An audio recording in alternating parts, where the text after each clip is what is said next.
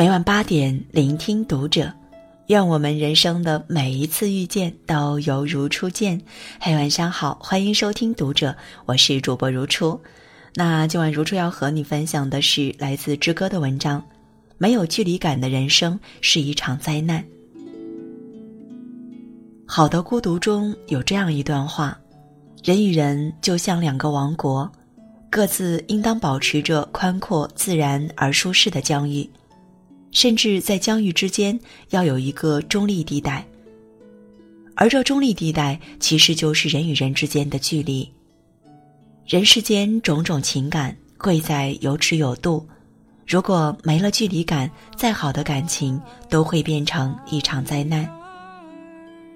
曾看到过一个女孩在网上抱怨自己遇人不淑，刚刚工作的时候，女孩和公司里一位女同事成了好朋友。两个人年纪相仿，也比较有共同话题，常常一起吃饭聊天。他们的关系日渐亲密，聊天的内容也越来越多的涉及到自己的私生活。女孩总觉得和同事是朋友，没什么不能说。但忽然有一天，她竟然在别人的嘴里听到了关于自己私密的事情。原来她告诉同事的小秘密，同事转天就拿去当做茶余饭后的谈资，告诉了其他人。当女孩生气地质问同事时，同事只说：“你没说不能告诉其他人呢。再说，如果真的不能让人知道，你怎么还告诉我呢？”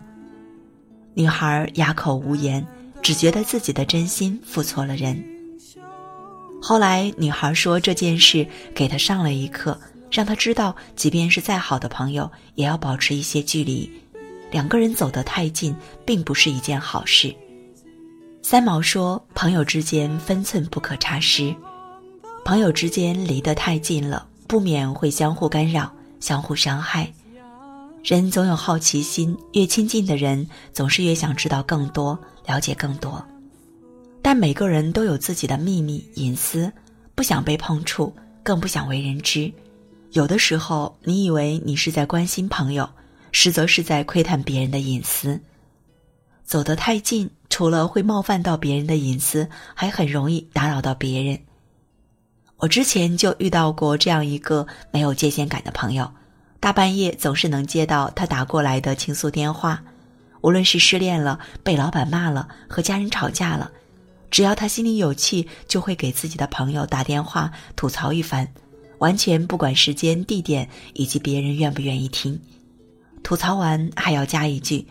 拿你当朋友才和你说这么多，但他不明白的是，并不是所有人都有义务接受来自朋友的负能量，也不是所有人都喜欢这种过度的亲密感。不得不承认，人活着的确需要朋友，无论是在生活还是工作中，我们都渴望找到一个了解自己的知己。但你要明白，无论是怎样的朋友，无论是多牢固的关系，也都是两个人。两个独立的个体。梁实秋的《谈友谊》里写道：“君子之交淡如水，因为淡，所以才能不腻，才能持久。就像两个鸡蛋，都带着自己的壳，你再想跟别的鸡蛋亲近，也只能期望成为一个篮子里的鸡蛋，而不能期望成为同一枚鸡蛋。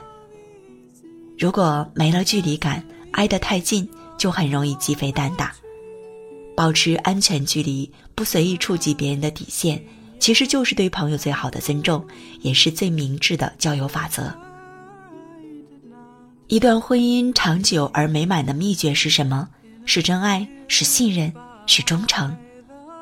温格朱莉在《幸福婚姻法则》里说过这样一句话：再恩爱的夫妻，一生中都有二百次想离婚的念头，以及五十次想掐死对方的冲动。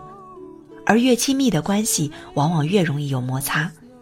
这个时候，如果彼此之间没有掌握好适当的距离，再多的真爱、信任、理解，都会因为这段关系的密不透风而瓦解。听过这样一个故事：有一对男女相恋了，两人关系越来越亲密，不管上班、下班、吃饭、休息，几乎都是形影不离。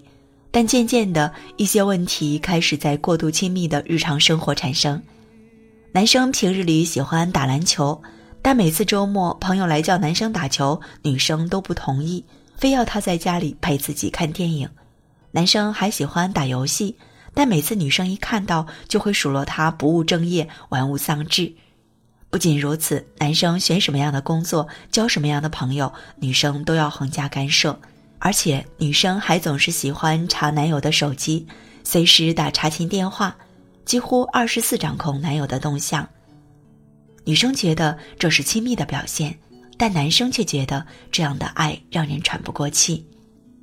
三个月后，忍无可忍的男生向女生提出了分手。我们常常会觉得，两个人相爱或是结了婚，就应该变成一个不分你我的整体。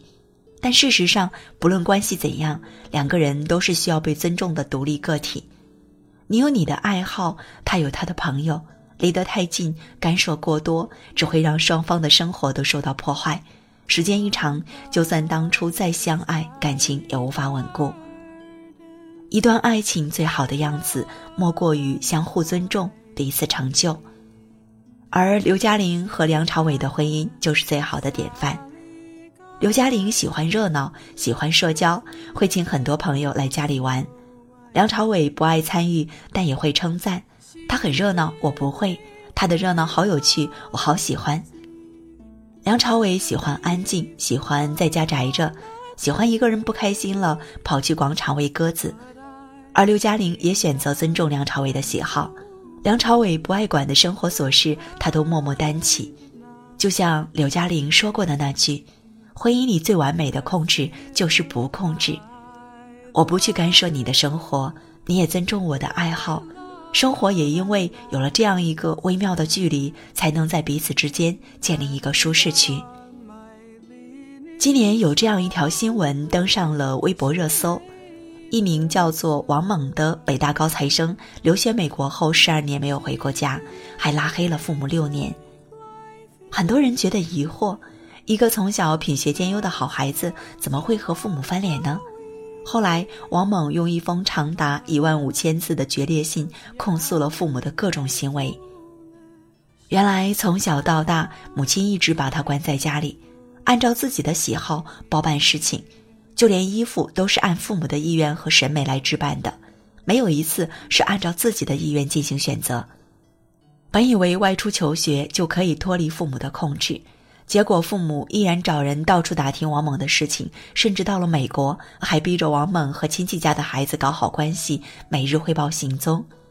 父母一系列以爱为名的行为，在王猛看来都是一种近乎疯狂的控制。心理学大师海灵格曾说过：“好的家庭一定有界限感。”也许会有很多父母总觉得，孩子是自己身上掉下来的肉，是自己的所有物，他们总是希望孩子活成自己理想的样子，但他们往往忽略了，孩子终将成长为一个独立的个体，而脱离了边界感的爱，会剥夺孩子选择的权利。记得《奇葩说》有一期的辩论话题是这样的：如果可以为孩子一键定制完美的人生，你会按下这个按钮吗？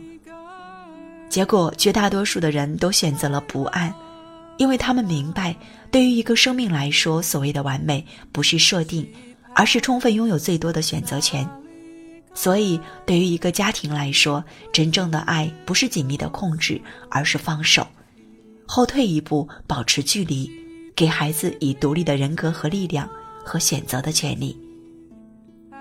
主持人涂磊曾在《爱情保卫战》中说：“距离真的是可以产生美的，不光情侣之间是这样，人与人之间都是如此。